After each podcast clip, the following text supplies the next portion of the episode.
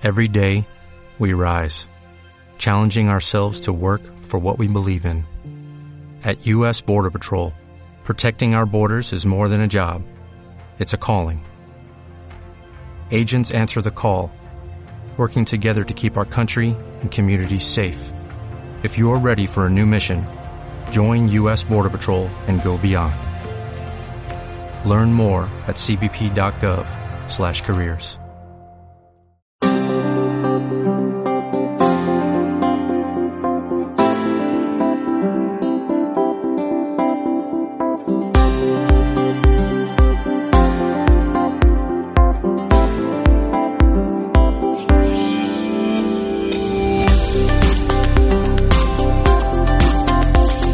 buenas a todos y bienvenidos a un nuevo programa de No hay cine sin palomitas. Yo soy Fernando Gil y estoy aquí con Bárbara Ramón. Muy buenas, Fernando, ¿qué tal?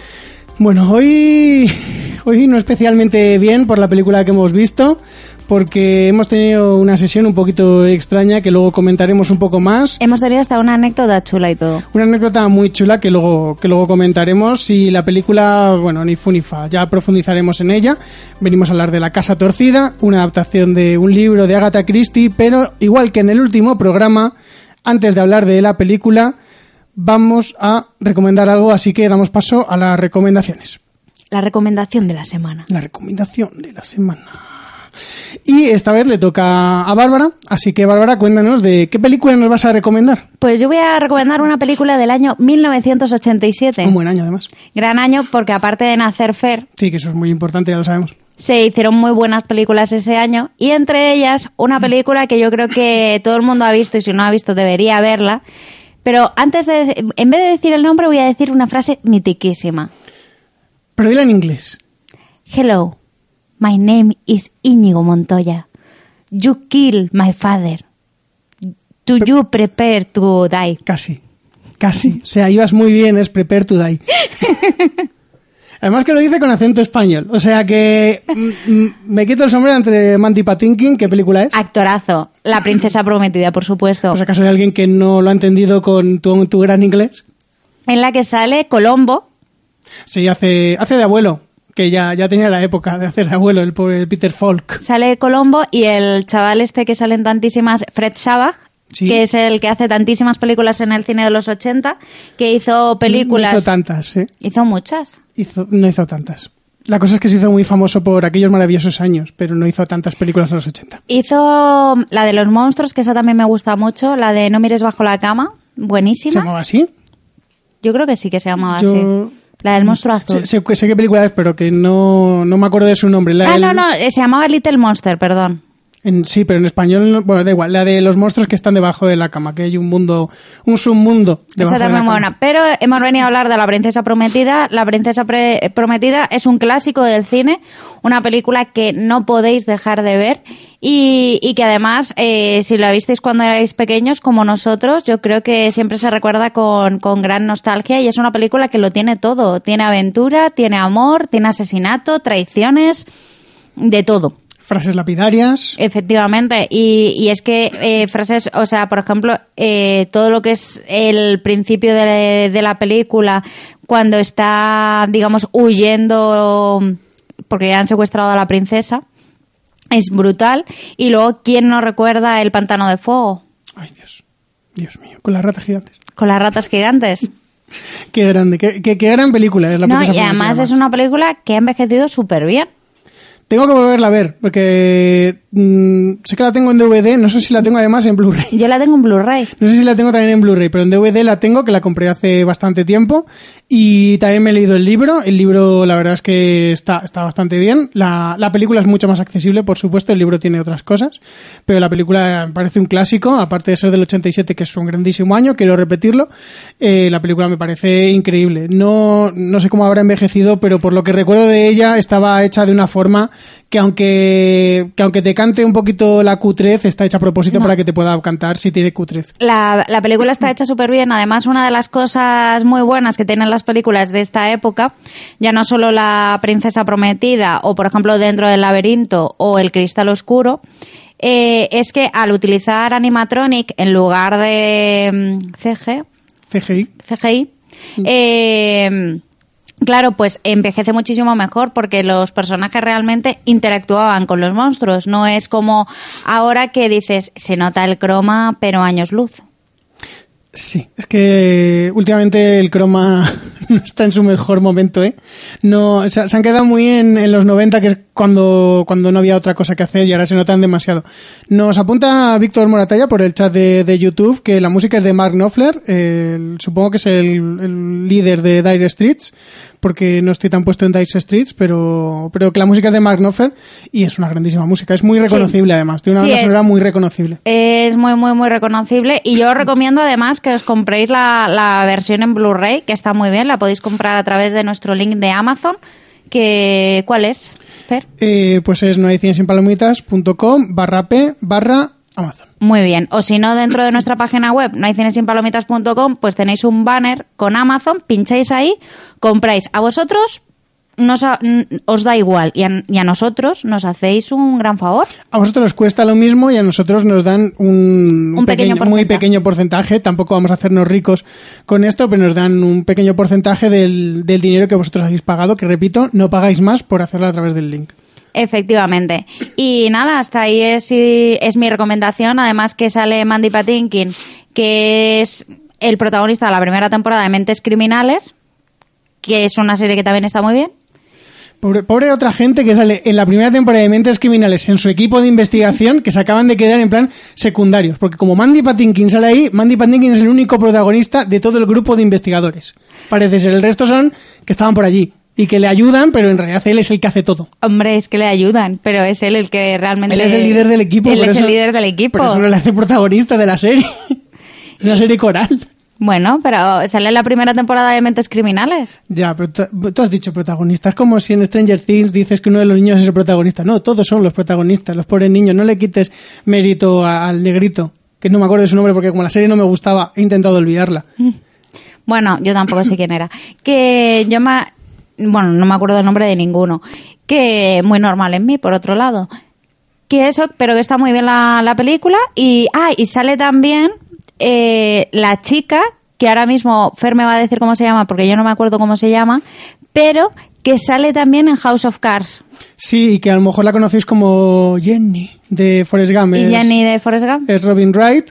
Efectivamente. Robin Wright, que, que, está, que era muy guapa en ese momento, sigue siendo muy guapa, pero que realmente cuando la princesa prometida era una belleza increíble esa mujer. Sí, o sea, y ahora y, también es muy guapa. Y el que hace de, del enamorado, el Cary Elves, que a lo mejor lo conocéis por ser uno de los dos protagonistas de So, la primera película. Es verdad.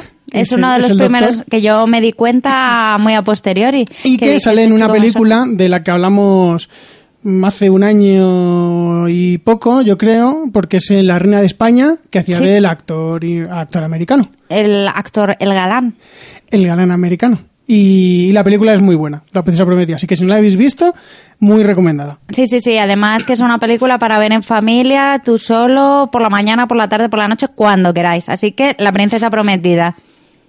Y bueno, después de esta recomendación, yo creo que podemos pasar a La Casa Torcida, la película que acabamos de ver hace nada, hace un ratito, menos de, un- bueno, hace una hora más o menos, que, que hemos salido del cine. Y para ello, como siempre, primero vamos a escuchar el tráiler.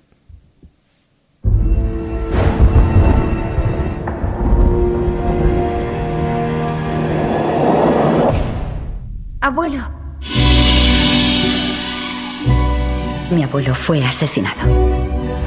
Leonides tenía amigos poderosos, también enemigos poderosos.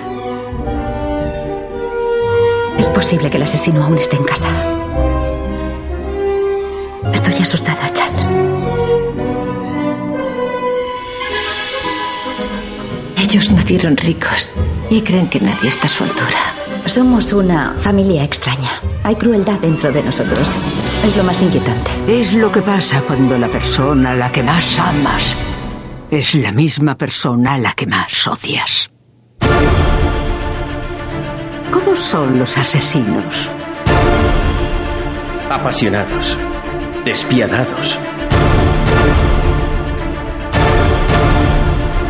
Y tienden a creerse por encima de las reglas y las leyes que gobiernan a los mortales corrientes.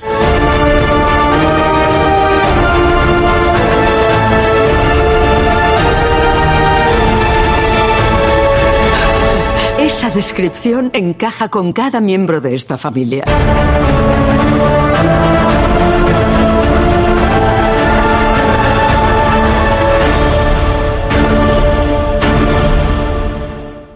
Bueno, este ha sido el bonito tráiler de esta bonita película que Bárbara nos va a contar de qué va. Bueno, pues La Casa Torcida trata sobre un hombre que se llama Artenis Leónidas, Aristiles. Aristiles Leónidas, eh, que es un hombre muy, muy, muy rico y que tiene una familia un poco detestable.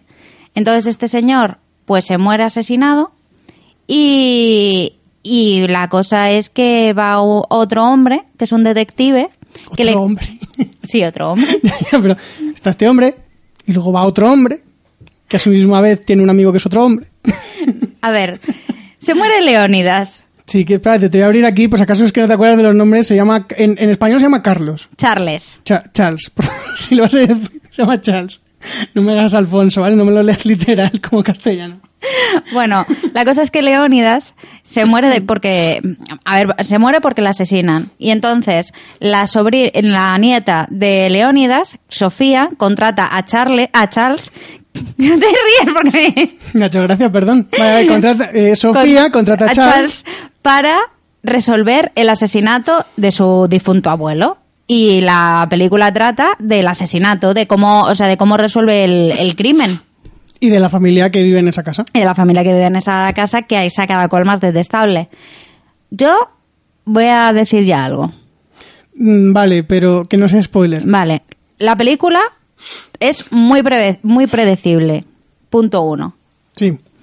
Y punto dos, yo me esperaba ver una película estilo Downton Abbey, es decir, una película de época, pero con un asesinato. Y he visto como una especie de eh, detectivesca mm, crónica negra del cine negro clásico de los años 30, pero hecha mal Sí. y aburrida. Sí, ah, es un intento de El Halcón Maltés, pero mezclado con Downton Abbey, pero muy poco Downton Abbey, porque podría haber tenido mucho más. Y, a ver, es que realmente la, la película tiene un problema. Voy a, voy a decirlo, que tampoco es, spoiler, porque la película intenta ser una película de género negro, lo que decía, lo que decía Bárbara, eh, de, de cine negro, de el, el investigador está en su despacho llega la, la femme fatal y le pide que, le encienda el cigarrillo, que le dé de beber y que resuelva el asesinato de su abuelo. Y yo me he leído la novela y la novela es precisamente lo que Bárbara estaba buscando, que es un Downton Abbey de tacitas, pero con un asesinato. Y esta película no es un Downton Abbey en ningún momento, a pesar de tener el mismo guionista, bueno, el, el creador de Downton Abbey, que es eh, Julian Fellowes, es el guionista de esta película. Que entonces yo he dicho, por, pues, con lo fácil que lo tenías, Julian, ¿por qué no has hecho lo que ya hiciste una vez, que es crear Downton Abbey y le has metido un asesinato ahí? Que además lo hizo, que lo hizo muy bien. Downton Abbey me parece un seriote. Que además este hombre ganó un Oscar por el guion de Gosford Park, que es una película de tacitas, de una película Downton Abbey.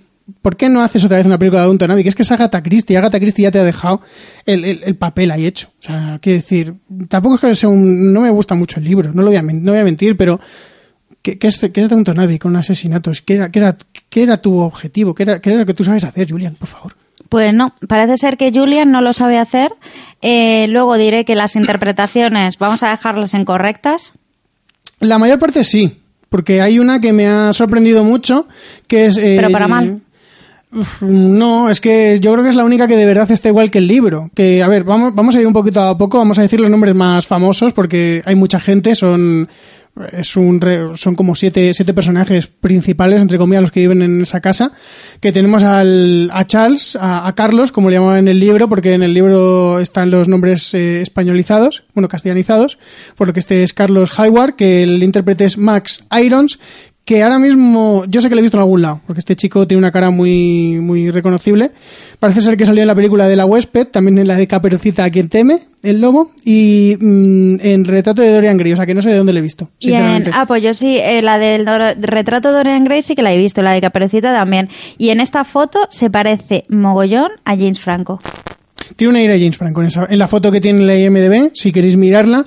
Pero, a ver, Max Irons, que hace del, del investigador, eh, tiene un gran problema, que es que ya en el libro su personaje tiene cero carisma. Es el investigador, mm, podemos decir que, que tiene que hacer una especie de como de Hércules Poirot, porque bueno, es el investigador de un libro de Agatha Christie, pero no es Hércules Poirot, pero es que ya en el libro el, el investigador tiene el carisma de una patata. Y aquí su personaje tiene el carisma de una patata, pero es que además él yo creo que tiene menos carisma todavía que la patata, entonces ya se, se le junta todo. Es el menos. anticarisma. Es el anticarisma, sí, lo, lo repele. La gente intenta que él tenga carisma, intentan ayudarle, pero él dice, no, no, no, yo me basto para no tener carisma por mí mismo, no hace falta que me ayudes.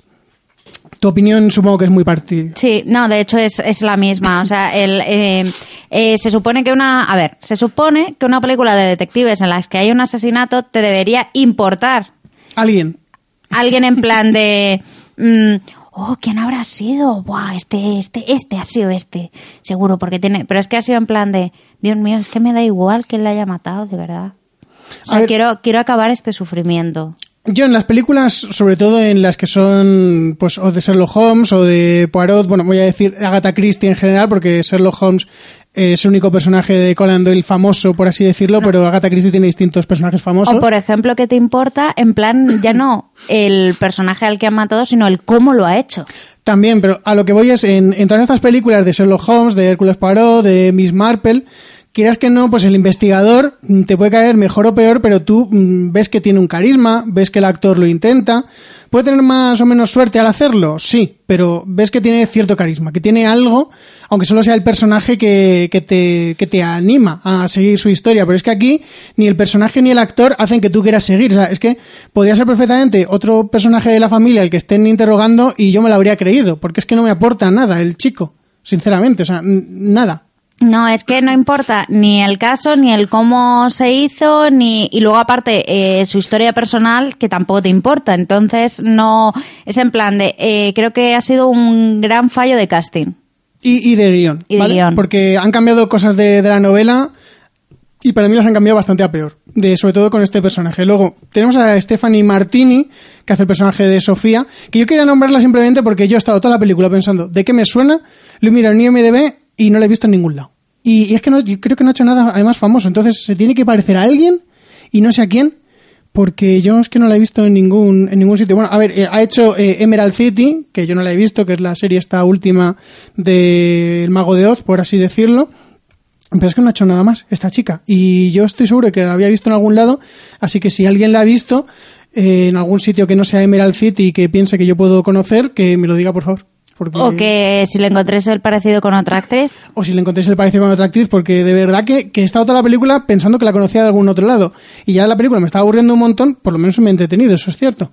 Luego venimos a uno de los nombres fuertes, que es Glenn Close, que hace de la abuela de la familia, la, Y- la mujer más mayor. Y creo que es un personaje súper desaprovechado.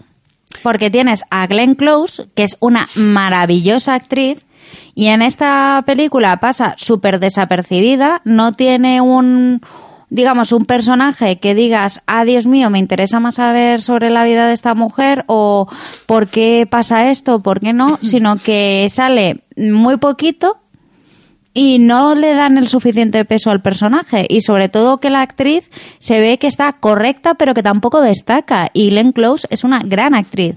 Es que el personaje se le queda, sin entrar en spoilers, muy desdibujado. Es un personaje que te lo presentan muy pronto, pero que realmente en ningún momento parece que termine de explotar. No, además que es un personaje que yo creo que era fundamental profundizar en él, Mm. porque yo creo que es uno de los personajes, digamos, más claves para la historia. Sí, a ver, si quien se haya leído el libro sabe, el personaje es Lady Edith de de Haviland y, y sabe, bueno, sabe cuál es el papel que tiene en el libro, pero aquí está bastante más limitado. Entonces, eh, yo estoy muy de acuerdo con, con Bárbara en que Glenn Close está muy desaprovechada en esta película, porque el personaje en el libro tampoco es que sea muy, muy, muy jugoso, pero sí que tiene cierta importancia que luego más adelante comentaremos. La siguiente actriz mm, famosa es Christina Hendricks, que la conoceréis por ser, no me acuerdo de su nombre en Mad Men, porque yo Mad Men no me gustaba, pero es la pelirroja de cuerpo rubenesco, podemos decir, la que no entra en los cánones de, de delgadez, que es una chica que tiene un poquito de, carnes, pero que está muy bien, ¿eh? O sea, es una mujer preciosa, que hace de, de Brenda Leónides, que es la nueva mujer del- del asesinado. Sí, y que es un personaje eh, que yo no sé si es por su interpretación, pero es un personaje que no me ha gustado nada. Bueno, y es que tampoco su interpretación tampoco me ha gustado nada. Me parecía que estaba muy forzada, que ella estaba como incómoda dentro del personaje. Y además me ha sorprendido porque sí que es un personaje que es bastante parecido al que hacía en Mad Men. Porque Mad Men era un personaje también que era como muy seductor, muy de aquí estoy yo. Muy mujer fatal. Muy mujer fatal. Y en este, pues como que mm, no se sentía cómoda. Me ha dado esa impresión. Sí, yo no tengo mucho más que decir. A ver, Cristina Hendricks en este papel mm, no me pegaba especialmente porque han hecho un- el típico cambio que hacen en las series o en algunas películas, que es cambiar la edad del personaje, porque aquí ella hace de, de una mujer de 38, creo que dice, 38 37. años. 37, 38 años y en el libro es una veinteañera. Así que, a ver, yo entiendo el cambio para que no haya una distancia tan grande entre un hombre de 84 años y una chica de 20 y pico, prefieren que tenga 37, yo lo puedo entenderlo, pero aún así, no sé, es- estoy con. No me parece que haga un- una interpretación mm, ni cómoda ni, ni currada. O sea, yo creo que está allí simplemente porque la pagaban y porque era Agatha Christie y todo el mundo piensa que si haces una adaptación de Agatha Christie lo vas a petar. Sí, pero esta adaptación de Agatha Christie no lo va a petar. No, no lo va a petar. Y el último, bueno, hay dos nombres, pero hay uno importante que quiero, que quiero nombrar, que es Gillian Anderson, que para mí es precisamente la, el- la única interpretación que me ha gustado, podemos decir, porque es el único que de verdad se parece al personaje del libro, que hace de, de la madre de Sofía, que es una actriz mm, de mierda, podemos decir, o sea, es una actriz que no tiene ningún éxito, que ella lo intenta muy fuerte, pero que es muy mala actriz. Ella no se da cuenta de que es muy mala actriz, ella quiere que le den dinero para hacer sus montajes y todo eso. Y es que está muy bien plasmado, porque es que en el libro el personaje es muy patético de intentar actuar como si fuera una gran actriz, como si tuviera muchísimo carisma, como si supiera hacer un montón de cosas. Y en la película es exactamente igual. Tú la ves y dices, Dios mío, qué patética es esta mujer, por favor, que alguien le diga algo. Sí, el personaje da un poco de asquete, pero sí que tanto ese como el de la mujer, la mujer de su hermano, Sí, sí, que es la otra actriz que ahora voy a nombrar. ¿vale? Esos dos personajes son los que más me, me han gustado. Porque aunque el personaje de Glenn Close, eh, Glenn Close a mí me gusta mucho, creo que está súper desaprovechadísimo, como he comentado antes, pero este personaje junto con el otro que creo que hacía de Josephine Leónidas o algo así, ¿Josephine se llamaba? Mm, Clementine. Clementine. Clementine. Bueno, hace de Clemency. Clemency. Clemency. Es la, la- la otra de la que hablamos es no Gillian Anderson. Gillian Anderson hacía de Magda Leónidas. La otra actriz, que es Amanda Abington, hacía de Clemency Leónides. Y la quiero nombrar porque no sé si Bárbara sabe dónde la ha visto, pero la ha visto. Me sonaba un montón, pero no sé de qué. A ver, dos cosas. Se parece un montón a una... ¿Sabes a quién se parece? Te lo voy a decir yo. ¿A quién se parece? Espérate que se me acaba de ir. ¿Cómo era la... A ver, no es esa serie donde yo la he visto más, pero había una serie que hizo esta actriz. Ah, ¿sabes? Eh, bueno, es que ha salido de muchos sitios. La actriz que yo pienso, pero creo que no es. Eh, Dime, dime. a ver, ¿tú te acuerdas de una serie que salía una chica pelirroja con el pelo largo que tenía como mogollón de personalidades? Que una era como un camionero, otra era... De. Esa. No es esa. Ya, pero se parece. Mm, no se parece tanto, yo creo. Sí se es ahora parece. mismo el nombre de, de la de Tony Collette, no se parece tanto a Tony Collette.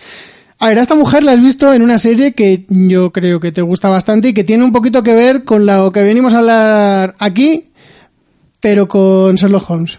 En la serie de Sherlock esta mujer sale. ¿Sale en la serie de Sherlock? Sale y es eh, la, ¿La mujer de Watson? la mujer de Watson, que además esta actriz estuvo casada con Martin Freeman hasta hace poquito, hasta poco antes de que saliera la cuarta temporada de Sherlock. Pues el personaje de, de la mujer de Watson en Sherlock no me gusta nada. No, A mí me gusta, pero no hemos venido a hablar de, de ella. O sea, que tampoco contemos a la gente cosas del personaje de del S, cosas que le pasan en la serie. Simplemente es la misma actriz y yo aquí tengo un problema con ella en esta película, que es el doblaje que le han puesto, que el doblaje es una puñetera mierda. O sea, le han puesto un doblaje insufrible. No sé quién le, quién le pone la voz, pero realmente no es el mismo doblador que en, que en Sherlock. Que ya en Sherlock me chocaba un poquito su voz, pero mm, era, era aceptable. Aquí tiene una voz horrible que le queda fatal. Y ya de por sí a mí tampoco me parece que haya tan buena actuación, sinceramente. A mí, me, a mí es uno de los personajes que más me ha, me ha gustado. La cosa es que es muy fiel al libro en, en todo lo que va pasando, sobre todo al final, el final de, de su personaje. Es muy fiel al libro y está muy bien trasladado. Yo creo que es el de los únicos personajes junto al de Gillian Anderson y el de, y el de Glenn Close que están más, más cerca de lo que hace en, el libro, que no han cambiado tanto sus cosas. Han recortado escenas y todo eso, pero en esencia yo creo que el personaje sigue siendo el mismo, que no han hecho cambios como el de, el de Charles que, que ya comentamos luego, la zona con spoilers. Y bueno, yo no sé si tú sabes por qué esta película se llama La Casa Torcida, bueno, mejor dicho, por qué el libro se llama La Casa Torcida, porque en la película no te lo cuentan. Realmente sí lo sé porque me lo has contado viniendo hacia aquí. Bueno, pero podías hacer el por EP de que no te lo haya contado, entonces tú puedes decir, hombre, pues claro que lo sé, o oh, pues no, no lo sé, cuéntanoslo. No lo sé, cuéntanoslo, Fer. Bueno, pues esto viene porque Agatha Christie, que al parecer era una cachonda de la vida, y le gustaban mucho los dobles sentidos, como bien sabéis, por Bien de Gritos, que viene de una canción infantil, pues ella se inspiraba mucho por estas cosas. Y hay una canción infantil que, que habla de la casa torcida y que voy a leeros porque en la versión de- del libro que yo me leí, pues viene una anotación que en el que te explican lo, lo que, lo que es el término de la casa torcida la primera vez que sale. Y no os preocupéis que es cortito. Es cortito. Lo voy a leer también en inglés, pero no lo voy a hacer porque tampoco quiero demostrarlo, porque viene en inglés, lo puede decir Bárbara, que lo pone aquí. Si viene en inglés que también también. está en inglés. Eh, el poema es así. Eras un hombre torcido que anduvo una niña torcida. Encontró seis peniques torcidos junto a un portillo torcido. Tenía un gato torcido que cogió un ratón torcido y todos vivieron juntos en una casita torcida. Y tú me dirás, ¿what? o sea, ¿qué me quieres contar con, con esta canción?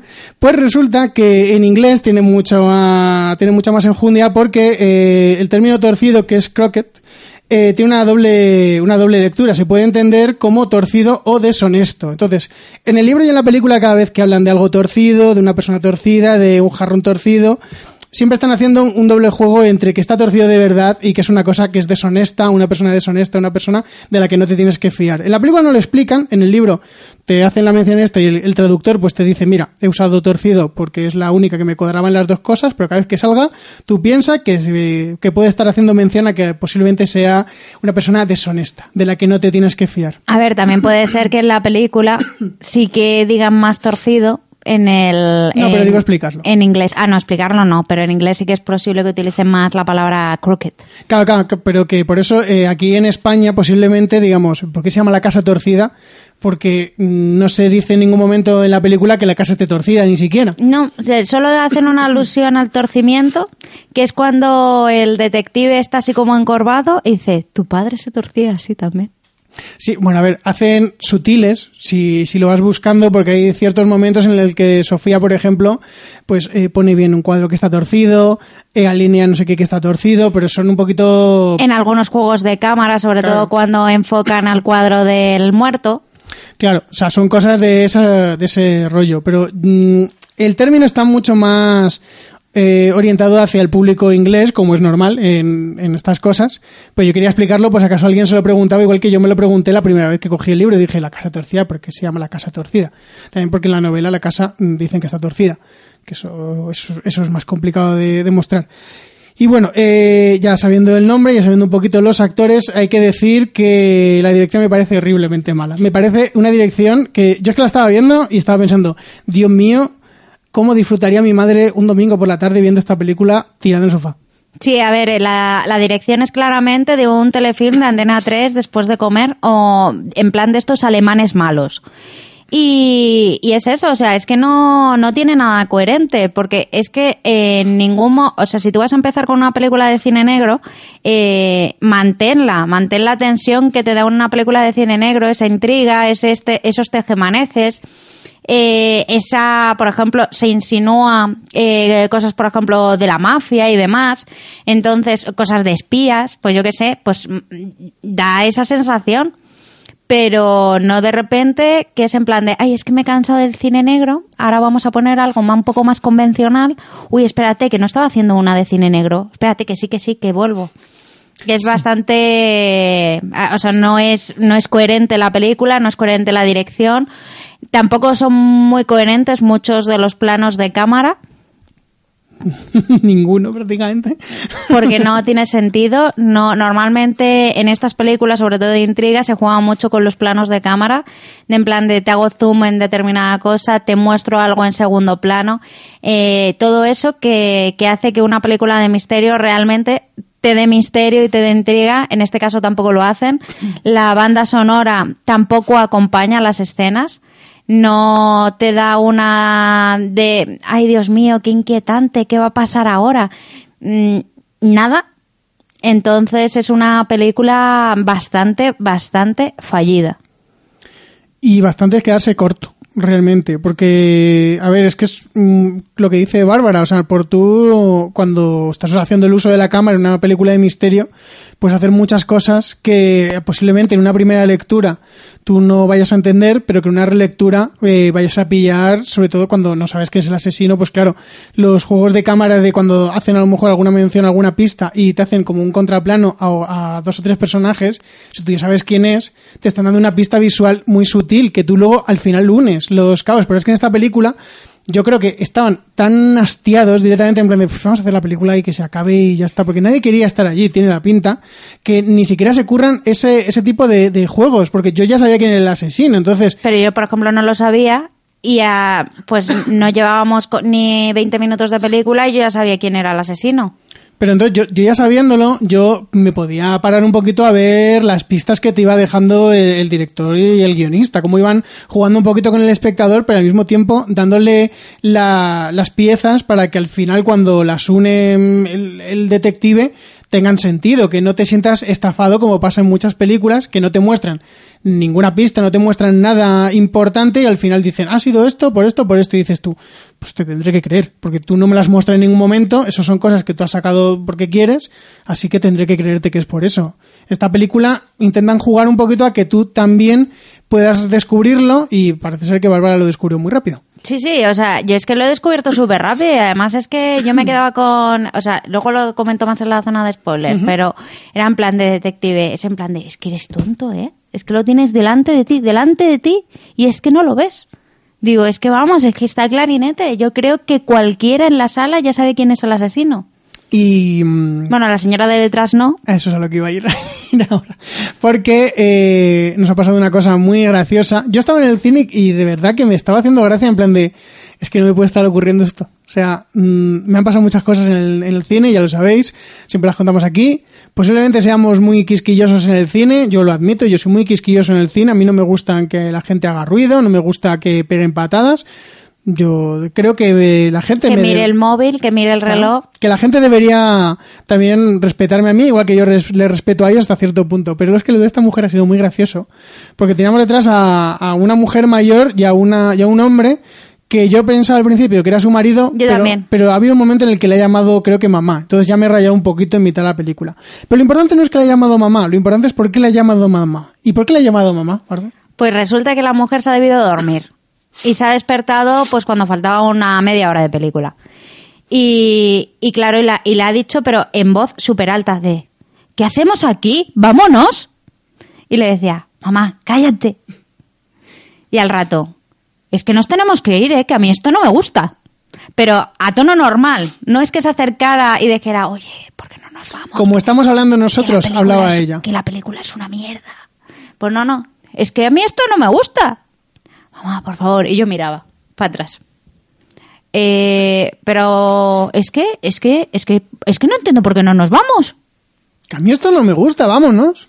Así. Y así ha estado la última media hora. Y es en plan de, a ver, buena mujer, váyase del cine si quiere. Sí, yo, yo, te- yo estaba tentado a levantarme y decirle, mire señora, el asesino es tal, se puede ir ya si quiere. Porque, a ver, que es que era. O sea, es que ha sido en plan de. ¿Por qué? Además, es que éramos eh, cinco personas en el cine. No, bueno, No, seis, éramos- éramos más. seis personas en el cine. No éramos siete. Bueno, pues siete. Eran dos hombres por la derecha. Que ah, el hombre se ha puesto a toser cuando empieza la película. Hemos estado media hora sentados hasta que ha empezado la película y ha empezado la película y ha empezado. Bueno, pero eso ha sido sin querer. Joder, durante cinco minutos. Yo pensaba que se moría, ¿eh? de verdad. O sea, había un momento en el que digo, Dios mío, voy a levantarme a darle agua o algo, porque es que. Daba, daba un poco de cosita. Luego una mujer atrás del todo que no se la ha oído. Porque estaba sola. Y la pareja esta. Muy gracioso. Es que lo de Pero la vamos, pe- gracia. pero vámonos. Es que ¿por qué no nos vamos? Es que no lo entiendo, ¿por qué no nos vamos? A la mujer le ha gustado igual que a nosotros la película, creo. Sí, además es que a mí me a mí me ha horrorizado la película y yo es que ya no sabía ni cómo sentarme, o sea, es que estaba en plan de por Dios, ¿por qué no se acaba? Si ya sabemos todos quién es el asesino, vámonos. Dura casi dos horas la película. Yo pensaba que duraba hora y media, porque no sé dónde había visto que duraba 90 minutos, Pero a la salida digo, han pasado dos horas. Esto es imposible. Y lo he mirado y dura creo que 116 minutos. Y digo, joder, ahora lo entiendo. Que yo estaba viendo la película y diciendo, esto hora y media no, no me está durando, ¿eh? Esto se me está haciendo mucho más largo que hora y media. Pero ¿cuánto dura esto? Sí, sí, a ver, la película es ba- bastante horrible.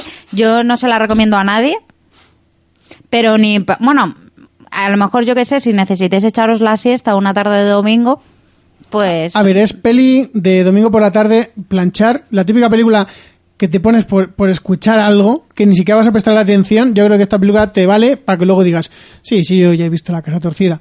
Porque hay gente que hace eso, hay gente que se la pone para planchar, no la presta nada atención y luego dice, no, yo es que ya la he visto, es una mierda. Sí, pero esta es una mierda de verdad. Y mm, ya te digo, o sea, no, no es una película que, que recomiende. Nosotros la hemos visto en el cine, mm, pobres de nosotros.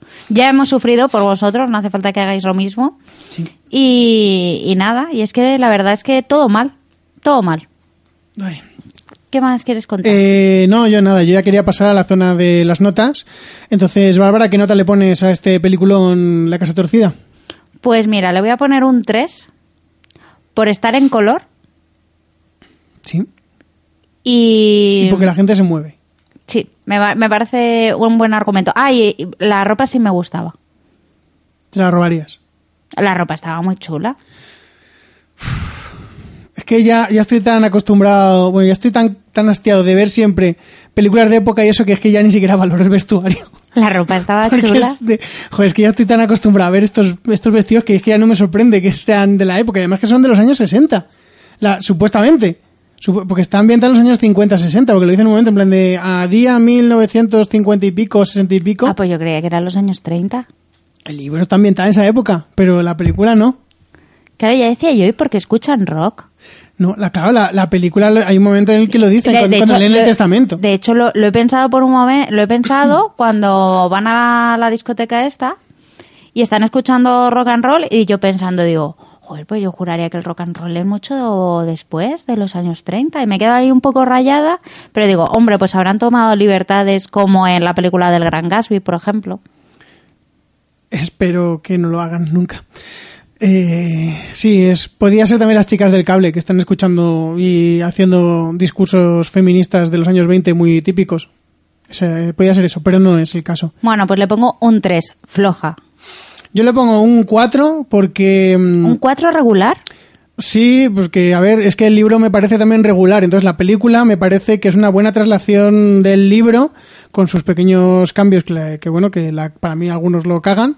Pero realmente es que el libro me, me gustó igual. O sea, fue en plan de, "Pff, es que no me has aportado nada, ningún personaje me ha aportado nada. El, el detective podía ser él como podía haber sido su primo. Quiero decir, que no me ha, no me ha aportado nada en ninguno de los casos. Entonces, me parece que está muy bien adaptado. Es que me parece una nota muy alta.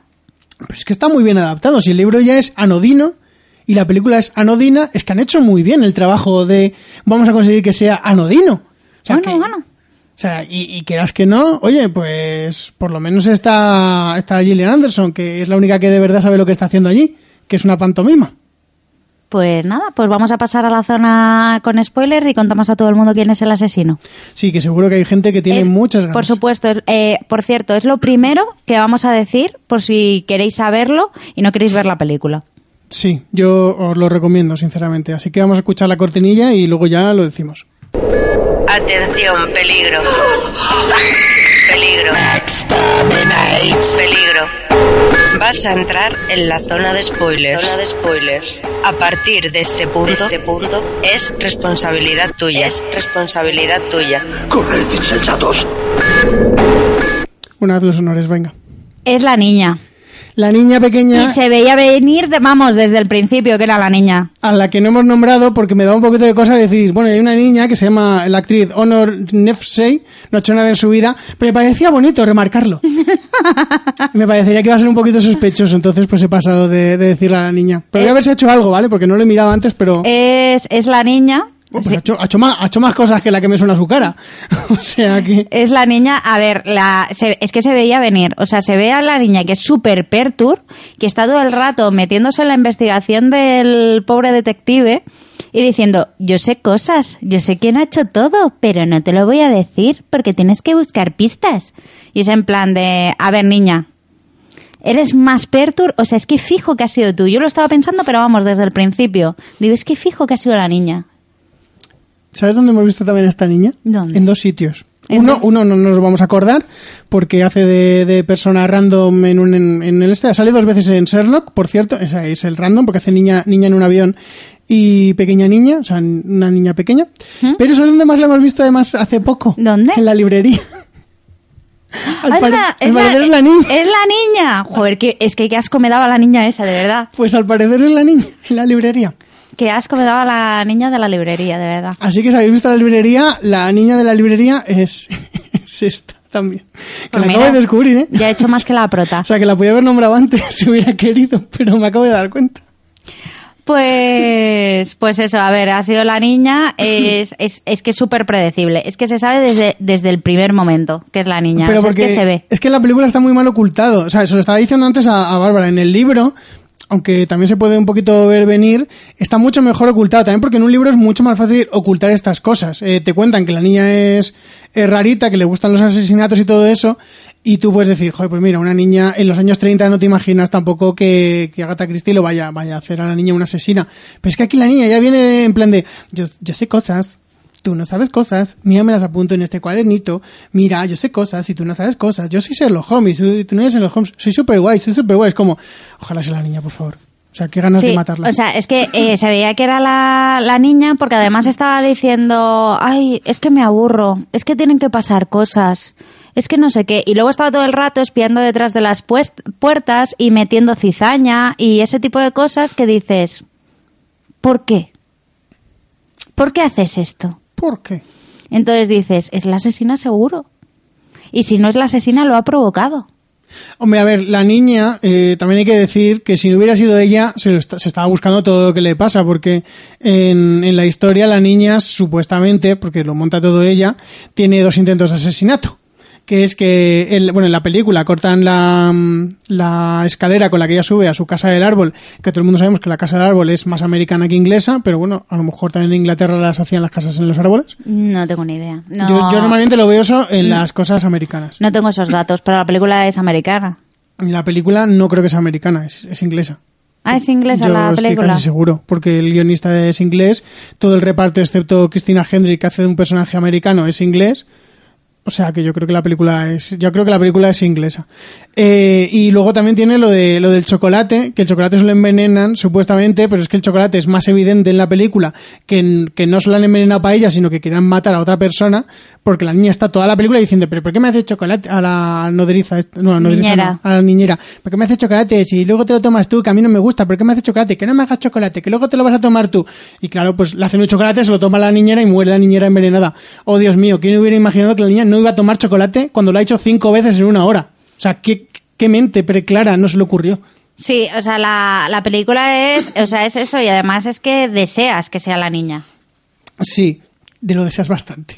y deseas que la maten, como es lo que pasa. cómo es lo que pasa. Pero vamos, ahora, ahora después contamos eso. Yo primero lo que quiero contar es el, el mayor cambio para mí que han hecho en la película y que en parte mm, mm, se carga un poquito la parte del libro porque eh, hemos dicho que la película la han hecho eh, de cine negro, pero no tiene ningún sentido que hagan cine negro porque en la historia original eh, Charles no es un espía que hace de diplomático en el Cairo, porque yo que sé por qué lo hacen así en este guion, no tiene Es ningún es, sentido. es que eso yo no lo he entendido, porque decía todo el mundo, no, no, yo era diplomático en el Cairo. Y luego se daba a entender que no era diplomático, que era espía.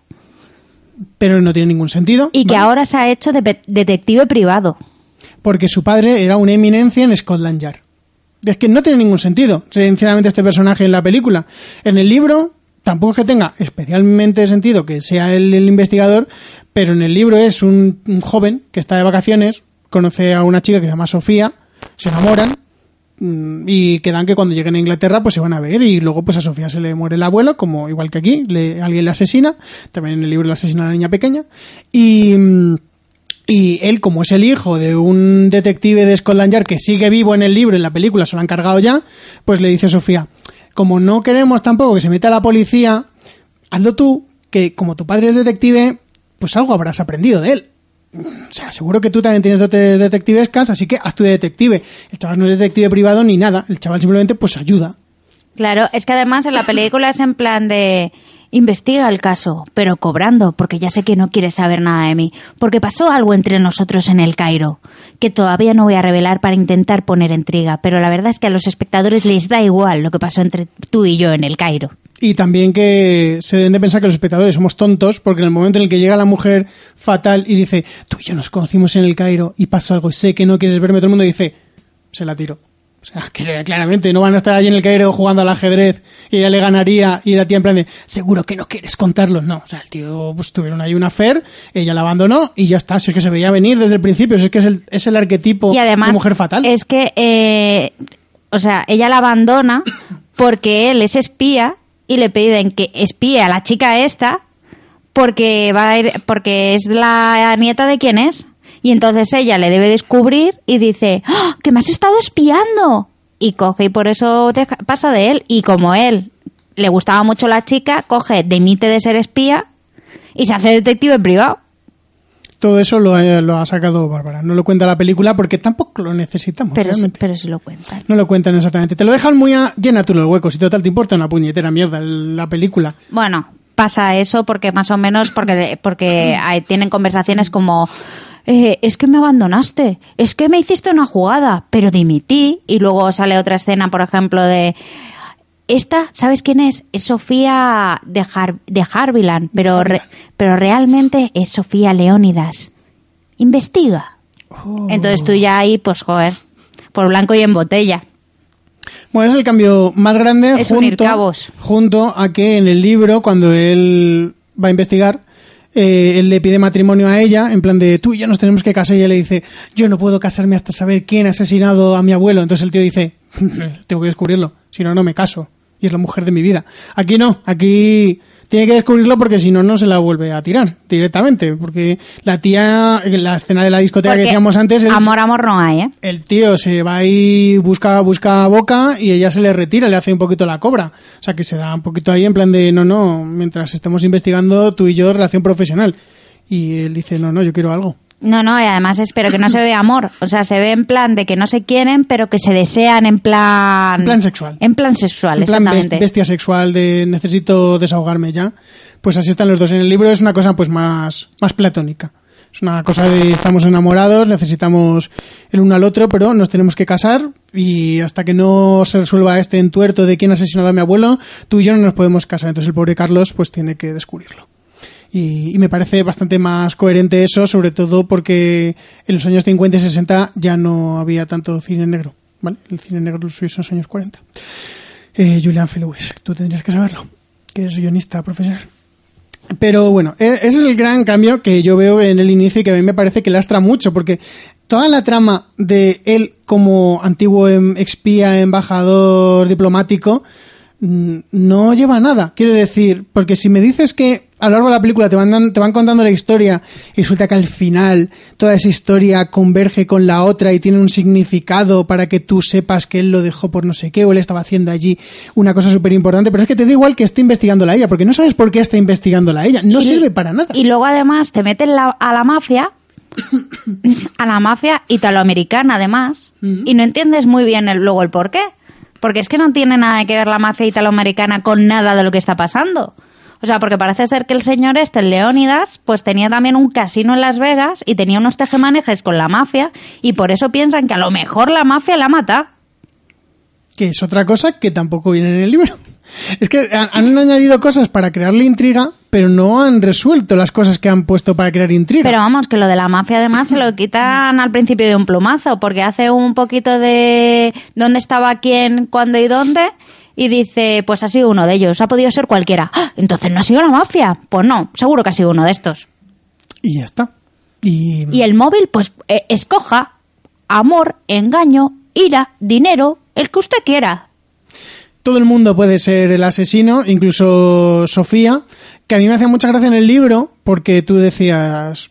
No, a ver, voy a, voy a contar bien, se lo he contado a Bárbara antes, pero yo cuando iba a empezar este libro, la- los editores españoles y todo eso, como son, uno- son una gente muy simpática, eh, siempre los libros de, de Agatha Christie, estos nuevos que están sacando, te los ponen así como con un mini membrete de una frase, como para darte ganas de leerlo, pero que en realidad lo único que hacen es joderte en realidad el libro muchas veces, porque es en plan de el asesino más insospechado de Agatha Christie. Entonces tú empiezas a leer el libro y dices, es imposible que sea este, porque es muy evidente, este no va a ser porque me están haciendo sospechar, este no puede ser porque sería también muy evidente, o sea que al final te quedas o con la niña pequeña o con Sofía, porque Sofía, dices tú, no puede ser Sofía, la ha contratado él, qué gilipollas sería si le contrata y luego es la asesina.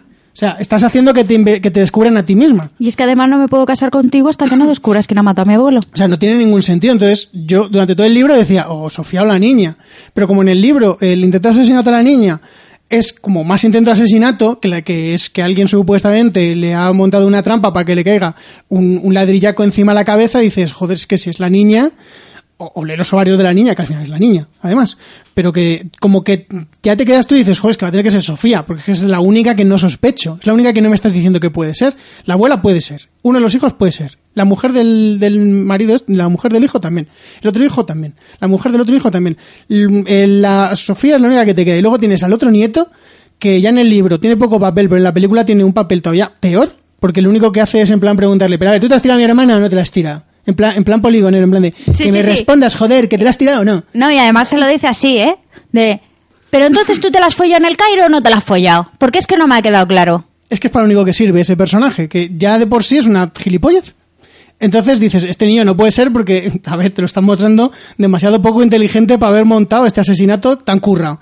Y luego está la mujer jovencita, que desde el principio te, te dicen que puede ser ella, porque es que es mm, la única que le pincha porque le asesinan con inyectándole veneno, la única que le pone el S, la que podía haber hecho el cambio de las gotas. Y luego está el profesor, que es el amante de la mujer, que desde el principio tú te imaginas que están liados.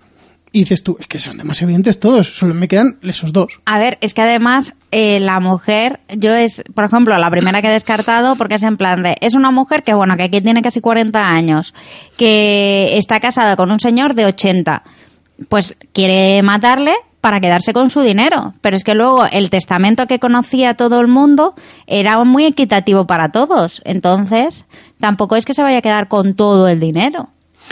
Una cosa que no me acuerdo ahora que has dicho lo del testamento, que no le he contado a Bárbara antes, que cuando veníamos hacia acá le he contado un poquito las diferencias entre el libro y la película, es lo del testamento, porque en, en el libro es muy importante lo del testamento que ellos piensan que, que ha firmado, cuál ha firmado en realmente y cómo lo hace. Porque es que en realidad hace, hace un engaño delante de todo el mundo, de que delante de todo el mundo supuestamente coge, porque eso lo nombran en la película, pero lo pasan así por encima en plan de, yo le vi firmarlo, ya está, no volvemos a hacer mención en ese momento, pero en, la- en el libro te lo cuentan de que reúne a todo el mundo en una sala, les lee el testamento, él lo firma, llama a dos personas de, a dos empleados del hogar y les hace firmar, pero pone un papel encima del testamento para que no vea lo que están firmando como testigos, y como hace ahí un juego de manos de que en realidad no están firmando ese testamento, sino que están firmando otro testamento que él ha escrito, porque en el libro lo ha escrito él con su, de puño y letra, no lo ha escrito otros abogados que él tiene de sus aventuras en Estados Unidos, como dicen en la película. De sus aventuras con la mafia, sus otros asuntos. Eh, o sea, en, en el libro está como mucho más currado todo el este y dices tú, joder, que el tío lo tenía muy pensado lo que quería hacer. En la película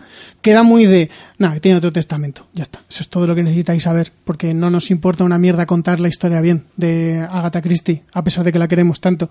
Entonces, en, mm, lo del testamento me parece una gilipollez, me parece que está muy mal contado y que ya que en el testamento se lo deje toda Sofía, ya en el libro dices, pues no va a ser Sofía.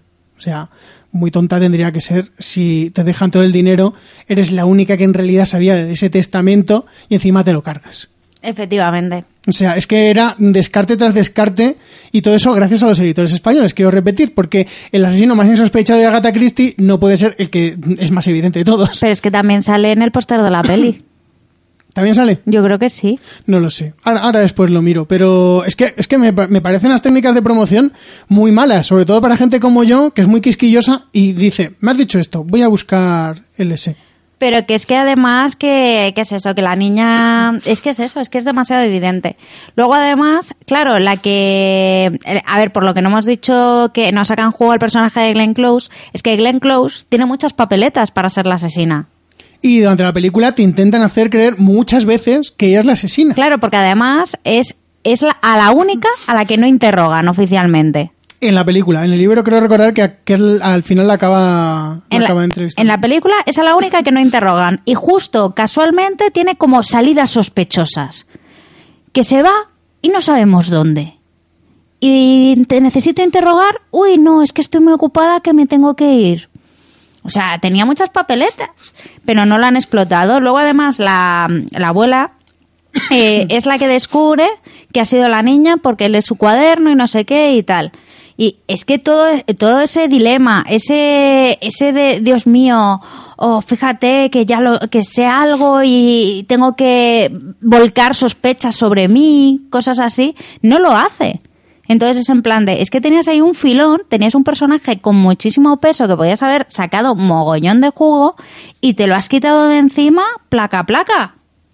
Pero placa, placa además, porque me, me, estoy acordando de también diferencias un poquito entre el libro y la película en, en, lo que es el final. Que el final de la abuela, Glenn Close, se lleva a la niña supuestamente a tomar un helado, pero lo que quiere hacer realmente es matarla para que nadie sepa que ha sido la niña y deja una carta incriminándose a sí misma.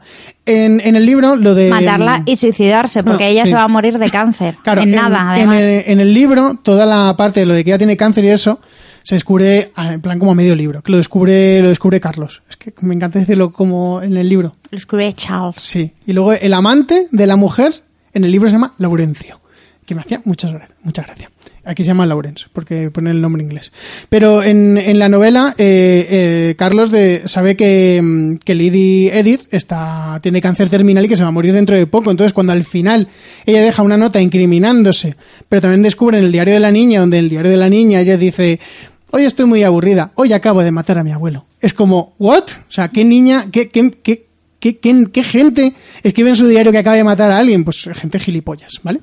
Así directamente. Pues en el libro, cuando ella se suicida y todo eso, ahora contó un poquito la diferencia entre eso, pero en el libro eh, tienen un poquito la dicotomía de decir, joder, a ver, la abuela esta lo que ha intentado hacer es cargar ella con la culpa, se ha suicidado con la niña, queda como que ella ha matado a la niña, pero ella era la asesina y como le quedaban unos meses de vida, pues ha muerto antes. Que quiere decir que es un sacrificio que ella hace porque ella sabe que se va a morir.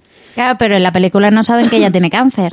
Claro. Entonces dicen, mm, sacamos a la luz que ha sido una niña de 12 años que es una psicópata y posiblemente destruyamos el nombre de esta familia, o dejamos que la, la abuela con cáncer terminal se sacrifique por ella como porque ya le quedaba poco tiempo y es lo que ella ha decidido. Te quedas ahí con esa duda en el libro de, que, bueno, que lo, es lo que dicen, de que qué hacemos al final. Mientras que aquí ellos no saben que tiene cáncer, ellos saben que lo ha hecho para cubrir a la niña, pero pierdes todo ese factor de, jo, es que la abuela estaba terminal, la abuela sabía lo que le iba a pasar, tenía poco tiempo, ha querido sacrificarse por su familia. Como que pierdes el, el ese y además que la película acaba muy abruptamente. Se tira un plano de ellos dos abrazos y fin. Y tú, ok, pero al final entonces, ¿qué dicen? ¿Que se la carga el abuelo o que se la carga la niña? Claro, porque además eh, no está, porque claro, también sin saber que la mujer tiene cáncer y está la carta de confesión que es en plan de yo lo hice todo, fin. Yo lo hice todo, incluso en lo que, lo que pase ahora después. Sí, sí, porque es que lo pone así, yo lo hice todo.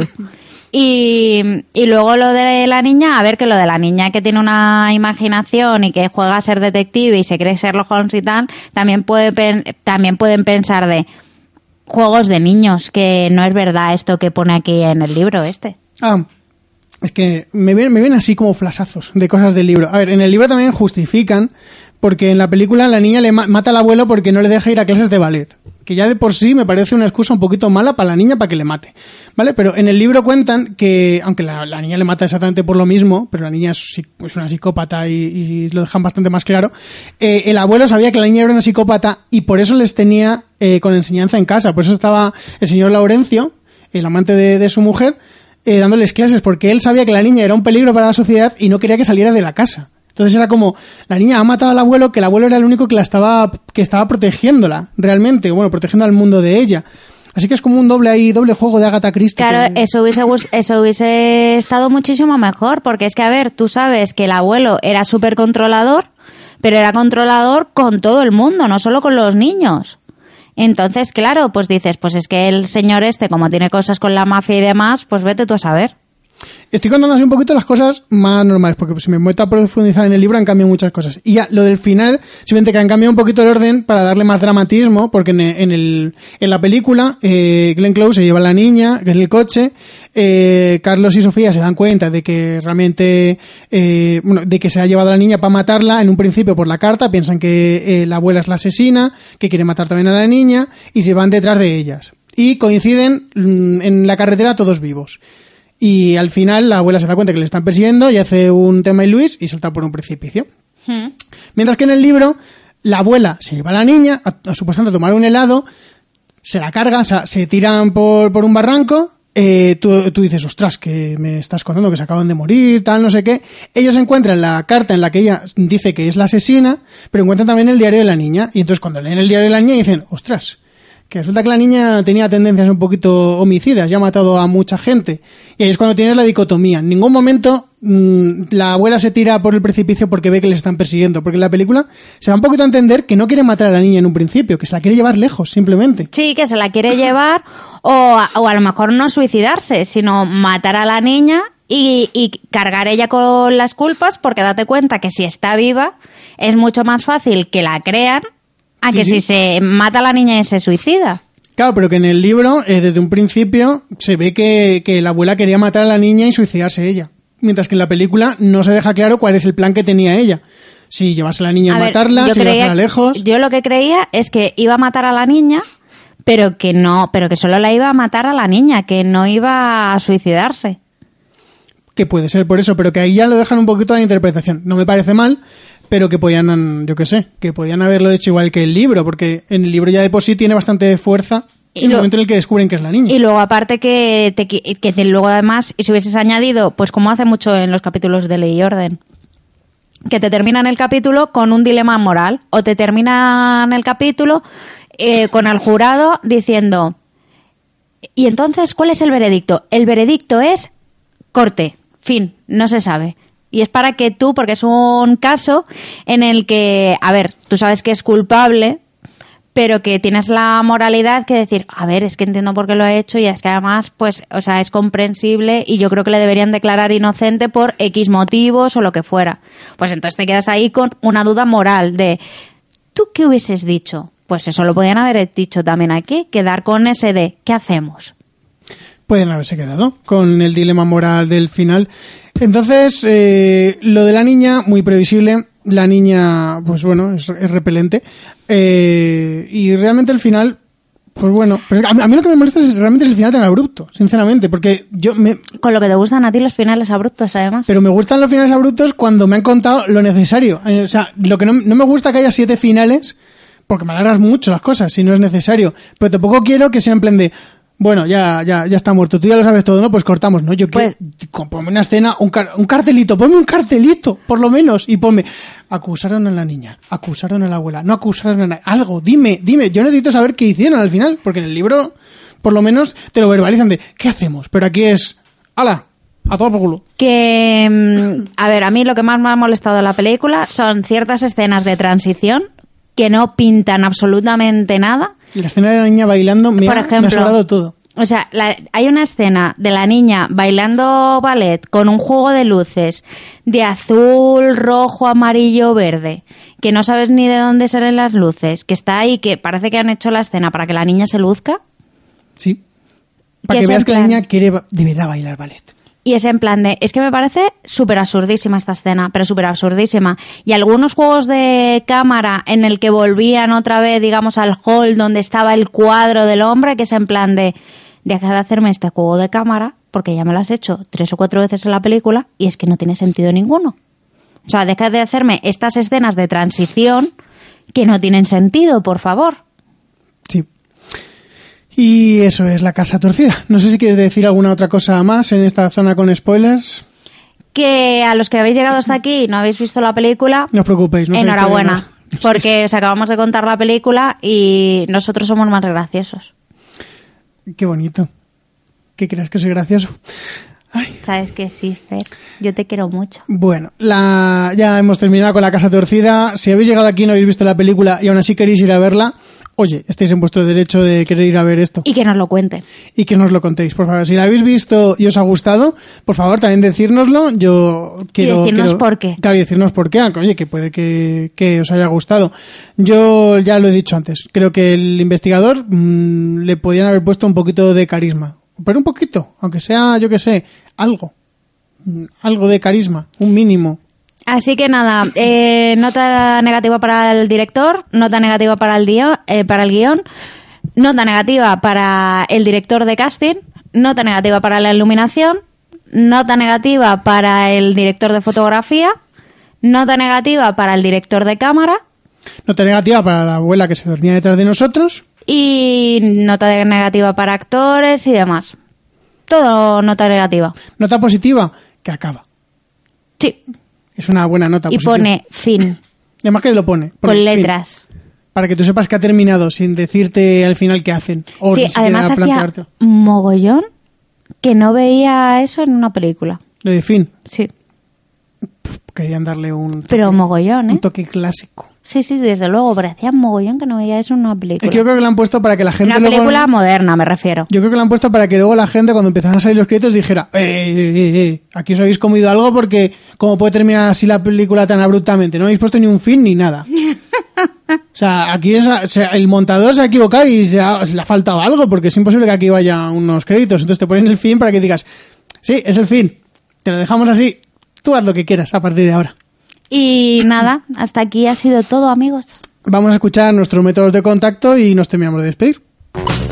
Nos podéis encontrar en nuestra página web nohaycinesinpalomitas.com, en nuestra cuenta de Twitter, arroba cine y palomitas, y también estamos en Facebook y Google Plus como No hay cine sin palomitas. Y nos podéis escuchar, aparte de nuestra página web, en iVoox y iTunes en el canal de No hay cine sin palomitas. Y si queréis enviarnos vuestras ideas, propuestas o simplemente quejas, nos podéis escribir a nohaycinesinpalomitas.gmail.com Bueno, Bárbara, cuéntanos dónde pueden leerte, escribirte, esas cosas. Pues a mí me podéis contactar en mi cuenta de Twitter personal, que es arroba luxbardj, luxbardj, pero sobre todo me podéis encontrar en mi cuenta de, eh, de Instagram, que es arroba luxbar, así, a secas, sin DJ ni nada, en el que ponemos historias y muchas cosas y además eh, seguir, que no lo ponen los métodos de contacto, pero seguir la cuenta de Instagram de No hay cine sin palomitas, porque es que es brutal. Bueno, no, eh, antes de decir lo mío, nos pregunta Limbail R. Miriam, que al parecer ha llegado hasta aquí, que si hay algo en, en postcréditos. No, no hay escena postcréditos ni nada, creo, porque no me he quedado y espero que no lo haya porque me parecía muy sucio que después de ese final me hicieran una escena postcréditos. O sea, me parecía muy fuerte ya. Sí, porque ha puesto fin claramente. Y si pone fin con letra, Es que está fin. exactamente. Que por cierto, ya que hemos mencionado a alguien que nos está escribiendo en el chat de YouTube, recordemos a todas las personas que escuchan este programa en formato podcast que también nos podéis ver en YouTube y que hay gente que le gustan mucho nuestras divagaciones de inicio y final. Sí. No Así lo entiendo, que- Pero sí. Por favor, vernos en YouTube. Además salimos muy guapetes y eso. Salimos guapetes, ¿no, Fer? No sé que nos lo diga la gente. Yo no puedo opinar porque soy yo y, y yo me veo de una forma Bueno, distinta. pues mirarnos algún vídeo de YouTube y decirnos si salimos guapetes. Muy bien. A mí me pueden leer en Twitter como FGiladar, que de vez en cuando escribo algo. Esas cosas que digo. Siempre en algún momento me pondré. Y bueno, no puedo prometer nada, porque no me gusta prometer cosas. A pensar, te estás acercando al micro y digo, ¿quiere decir algo? ¿Quiere decir algo? Y no sé qué iba a decir. Eh, y también me pueden escuchar en otro podcast que se llama TVismos, donde junto al Alfonso Buenavista, junto a Carlos Pérez y a Briso Corral, pues hablamos un poquito de una forma muy amateur sobre, sobre cómics. Eh, a veces hacemos pues monográficos, como uno que hemos hecho de, de os recomendamos cosas. Eh, estamos empezando ahora. Pero si tenéis alguna sugerencia, si os gustan los cómics y eso, pues yo os invito a escucharlo, que es muy divertido. Muy recomendable. Y nos podéis ver a los dos en las Insta Stories de Madrid de Gatos. Sí, que Madrid de Gatos, que últimamente no lo estamos diciendo nunca, pero también tenemos ahí ese podcast parado, que, que está ya, que estamos ya preparando cositas para, para la vuelta, que es Madrid con Z, Madrid de Gatos, donde, bueno, en unos 30 minutos más o menos, pues contamos cosas de, de alguna zona de Madrid. Estamos, estamos planeando, pero hasta el momento hemos hecho pues historias, leyendas y algo que hacer por esa zona. Sí, y, y últimamente, ya que no estábamos grabando, pues estábamos subiendo cosas a Instagram. Sí, pero volveremos como podcast. Estamos- Volveremos. Estamos, planeando ahí, estamos en negociaciones con gente, esas cosas que se dicen siempre. Así que nada, esto ha sido el programa de La Casa Torcida. No sé exactamente si la semana que viene habrá, de qué hablaremos en el siguiente programa, pero bueno, yo insto a todo el mundo a que lo escuche cuando salga. Hasta luego. Hasta luego.